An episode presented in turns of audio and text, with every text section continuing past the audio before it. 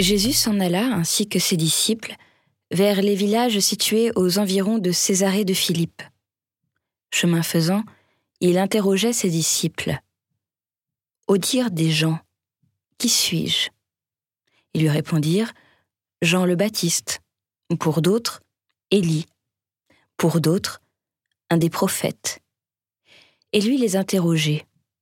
Et vous Que dites-vous Pour vous, qui suis-je? Pierre, prenant la parole, lui dit Tu es le Christ. Alors, il leur défendit vivement de parler de lui à personne. Il commença à leur enseigner qu'il fallait que le Fils de l'homme souffre beaucoup, qu'il soit rejeté par les anciens, les grands prêtres et les scribes, qu'il soit tué, et que trois jours après il ressuscite. Jésus disait cette parole ouvertement.